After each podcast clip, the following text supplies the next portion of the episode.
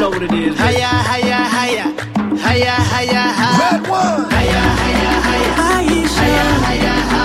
Davido. Hiya, hiya, hiya. Trinidad. Hiya, hiya, hi. I wanna walk the walk on every street. I wanna ball out with the world in my Sí, nos vamos poniendo manijas y lo que tenés que saber es que en Radio Nacional somos mundiales. Y esta cortina que es la oficial del Mundial seguramente va a seguir sonando durante todos estos días, de cada vez más. Nosotros ya sabemos qué días queda- nos quedamos en casa a ver el Mundial, pero ustedes saben que Radio Nacional es Mundial. No todo el mundo tiene los derechos y esta es la única radio de la Argentina con los derechos de, Y de y- transmisión junto con Canal 7 Y hoy se que sale presenta- para todo el país, amigo. Y hoy Y se hoy- presenta. Hoy se presenta a las 5 de la tarde toda la programación de lo que va a ser este mes mundialista en Radio Nacional. Ahí Te va. invitamos a ser parte del programa presentación del equipo deportivo de Radio Nacional Mundial de Fútbol Qatar 2022 hoy lunes a las 16:30 en el auditorio de Radio Nacional. Vinieron personas desde distintas radios, ¿eh? Bueno. Compañeros de distintos lugares del país. Exactamente, ahí Sí. el amigo Santi Lucía lo va a saber bien porque ah, va a haber una programación especial que acompañará no solamente a los partidos, sino que a todo lo que sucede en el Mundial. Sí, y lo distintivo de Radio Nacional, por supuesto, que es la presencia de emisoras en todo el territorio de la Argentina, con periodistas deportivos en muchas de las emisoras de Nacional en todo el país, y con una lectura también necesaria en relación a lo que sucede en la Copa del Mundo, fundamentalmente con nuestra selección, de los periodistas que desde su lugar, con su regionalismo, con su mirada puntual, desde la Puna hasta la Antártida, van viendo a la selección y sumándole eso un matiz distinto al que entrega cualquier otro medio de comunicación. Y a partir de hoy, todos los días, algo del Mundial. Hoy una charla con el ex ayudante de campo de Alejandro Sabela, nada más ni nada menos. ¿Cómo se lo extraña a Sabela? Con Claudio Guñali, que está del otro lado de la línea. Claudio, bueno, buen día. Acá Gisela Usaniche, Santiago Lucía y equipo te saludan. Hola, buen día, ¿cómo les va? Bien, ¿cómo estás vos? Muy bien, muy bien. ¿Estás estoy. manija ya más cerca del Mundial o qué? Y uno, viste, sí, la verdad que más que manija me trae muchos recuerdos de lo vivido. Mm. Eh, lo que pasa que tuve la, la suerte, el destino de estar en una final del mundo, así que fue algo muy fuerte, casi incomparable, entonces eh, trato de ser cauto y bueno, de analizar de otro lugar las cosas. Claudio, cuando estaban a 13 días de que comience el Mundial del 2014, eh, seguramente estarían llegando a Ciudad Chirigalo, estuvieron un tiempo importante también antes del primer partido en la concentración de la selección. Eh, tengo recuerdos muy presentes porque a mí me tocó por esta radio cubrir el día a día de aquel seleccionado argentino, eh, donde había una enorme empatía, Gisela, entre el plantel y el cuerpo técnico Sí, con re. la conducción de, de Alejandro Sabela. Pero te quiero preguntar, Claudio, eh, ¿cómo, qué, qué recordás a dos semanas del debut de la Copa del Mundo? ¿Por dónde pasaba la tensión? ¿Cómo manejaban la No, expectativa? primero nos fuimos adaptando al lugar, a Ciudad de Galo, que era un lugar hermoso, paradisíaco. Era un morro que tenía tres niveles. En el nivel superior era donde estábamos nosotros en la concentración. Eh, en, el, en el medio toda la parte de entrenamientos, eh, gimnasio y todo eso. Y en la parte inferior, que era el ingreso al, al predio, era donde estaban los sparring y todo lo que era fútbol juvenil de, de- del equipo. O sea, estábamos muy bien, muy cómodos y íbamos adaptándonos y bueno, de a poco pasando los días y esperando el debut. La verdad que es algo, te va ganando un poco la, la ansiedad eh, y bueno, la, la enorme responsabilidad, ¿no? Porque representar al país en un mundial es, es terrible. Claudio, en la etapa en la que está Lionel Scaloni, cuando todavía no se conoció la lista definitiva de los 26 futbolistas que van a representar a la selección en este mundial, eh, lo, han, lo han dicho, lo, escuchaba Julián Camino, integrante del cuerpo técnico también de, de Alejandro Sabela, al propio Alejandro después de aquella Copa del Mundo, que el momento eh, si se quiere, más desagradable por el que tienen que transitar los integrantes del cuerpo técnico es cuando le dicen a algunos jugadores que no van a poder integrar esa lista a jugadores que participaron del ciclo. Eh, ¿Es así eso, Claudio? ¿Es un momento muy Sí. complejo? Para mí fue el peor. Ni siquiera haber perdido la final, el día de la pérdida de la final me causó tanta tristeza. Porque es muy duro terminar con la ilusión, en este caso, de tres compañeros, ¿no? Que, que habían hecho un esfuerzo enorme, que habían participado en las eliminatorias y que, bueno, por pura y exclusiva decisión del cuerpo técnico no iban al Mundial. Y se estaban enterando unas horas antes de viajar. Es durísimo. Y, y ahí... Como yo digo, sí. es el momento cuando vos, que nosotros, como decías vos en tu opinión, fuimos un cuerpo técnico muy cercano al plantel, tomamos una distancia infinita porque porque ahí se produjo un silencio y bueno ahí te das cuenta eh, la distancia que hay entre un cuerpo técnico y sus jugadores no cuando tenés que tomar esas decisiones tan duras. Y ahí Messi cómo cómo reaccionó y cómo cómo fue convivir con Messi en ese sentido normal como siempre. Eh, ¿Pero lo saludó, a lo, lo, saludó a los chicos que se quedaban afuera? Sí, nosotros una vez que Alejandro comunicó los tres que no viajaban, que estaban ahí, eran 26 esperando la decisión de Alejandro, nos fuimos. Alejandro invitó a los tres a que pasaran a despedirse por su habitación. Esa, eso era un poco decirles, si quieren vengan que les doy las excusas o les digo los motivos.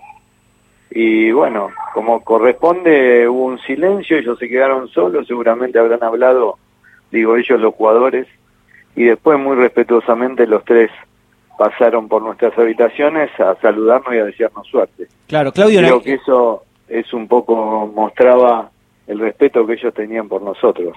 En aquel mundial fueron, eh, si no me vas a corregir vos, pero fueron Otamendi, Sosa y Vanega, ¿no? Los que no pudieron estar en, la lista definitiva. Y, y, José Sosa, que tenía una enorme relación con ustedes, pero por pertenencia de Estudiantes de La Plata también.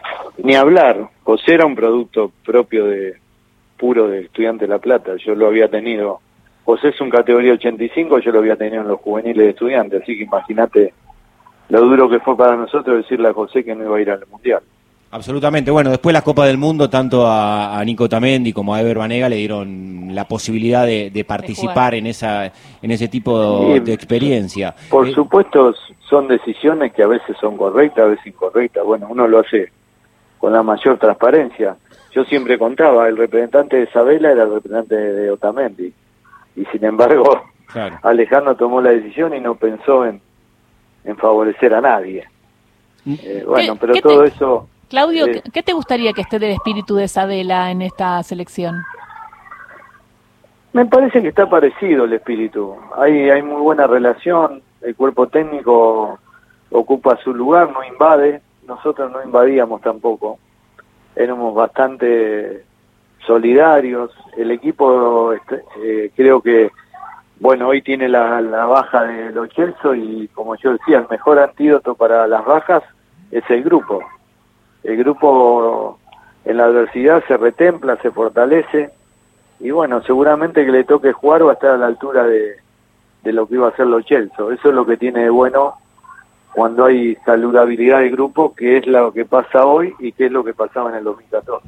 Me imagino que te deben consultar recurrentemente, gente del fútbol, por supuesto, Claudio, además de, las entrevistas, tus opiniones, es gente de tu círculo cercano, ¿no? Una pregunta que por supuesto no es muy ocurrente, pero es ¿cómo la ves? ¿Dónde están tus expectativas en relación a la selección en esta Copa del Mundo? No, yo la verdad que soy muy optimista, por supuesto que como gente de fútbol soy respetuoso porque sé lo que es un mundial, a nosotros nos costó muchísimo ganarle a Irán, eh, así que hay que respetar a todos, todos se preparan para dar lo mejor y bueno, no tenemos que confundirnos los que somos de fútbol y los que tuvimos en esa circunstancia, entrar en la locura de, la gente y de todo que viste como somos los argentinos. Eh, festejamos casi antes de tiempo. Me parece que hay que ser medido, cauto sí disfrutar, sí ilusionarnos, pero bueno, esperar el día a día.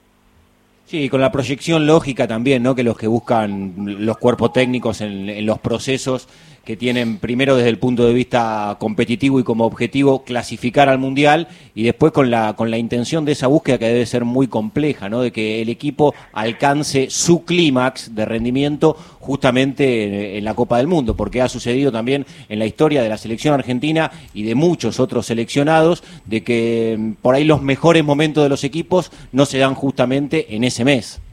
Tal cual, lo comparto 100%. Nosotros entramos al Mundial, la primera fecha dejamos muchas dudas, el equipo era con los cuatro fantásticos, como le decían, muy vertical, muy ofensivo y no otorgaba grandes garantías defensivas.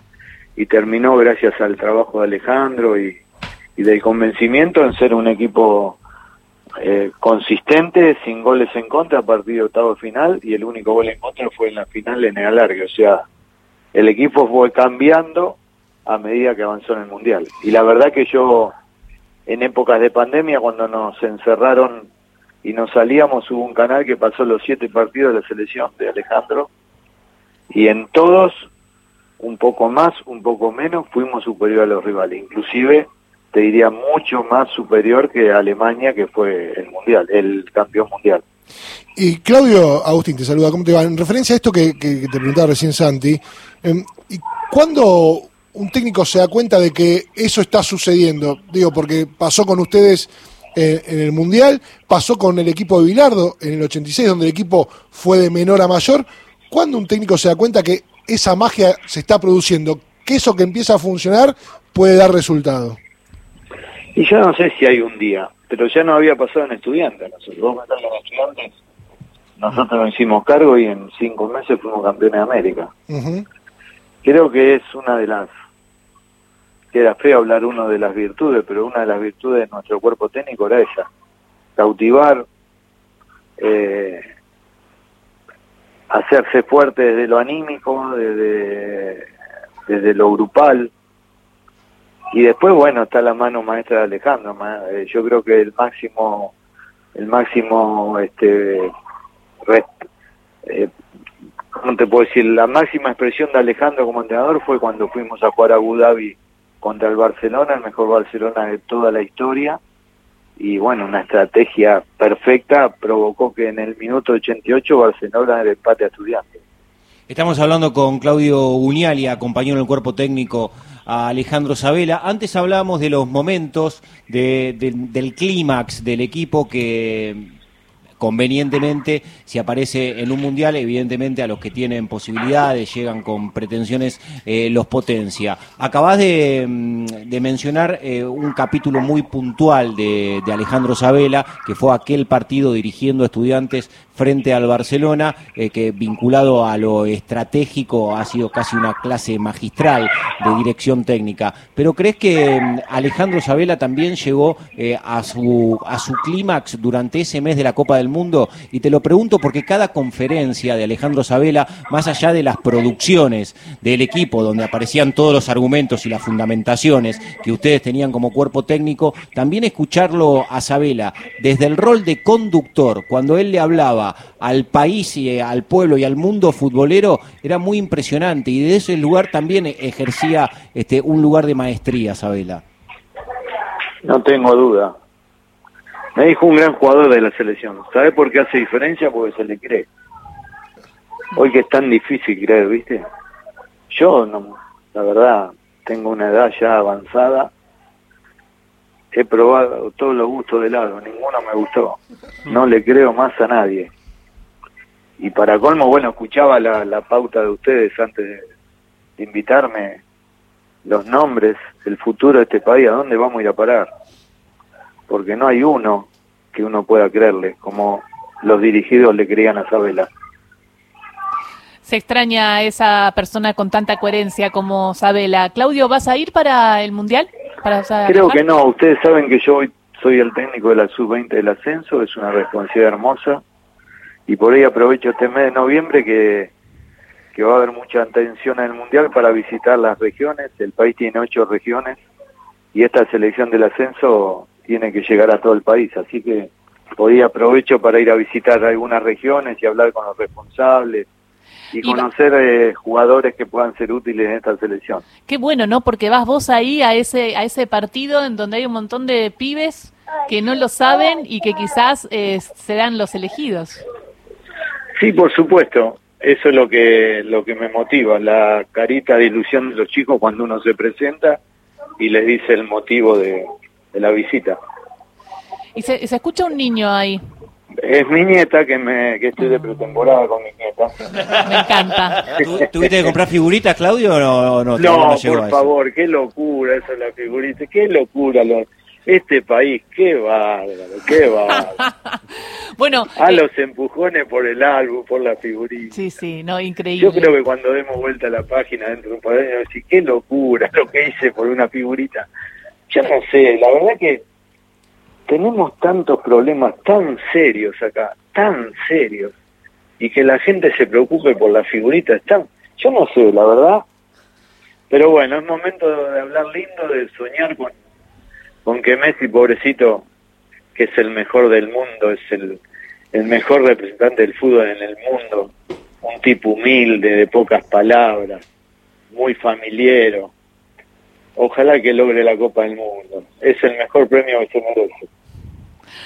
Ay, ojalá. Gracias, Claudio, por esta Una- charla. una- un abrazo un abrazo. grande y que vaya bien también eh, viendo el Mundial y el- ese recorrido que vas a hacer buscando también a, a- a ese semillero que está y, y está en distintas partes del país. Está buenísimo lo que vas a hacer. Un beso Por grande. supuesto. Gracias, hasta pronto. Chao, chao. Era Claudio Guñale.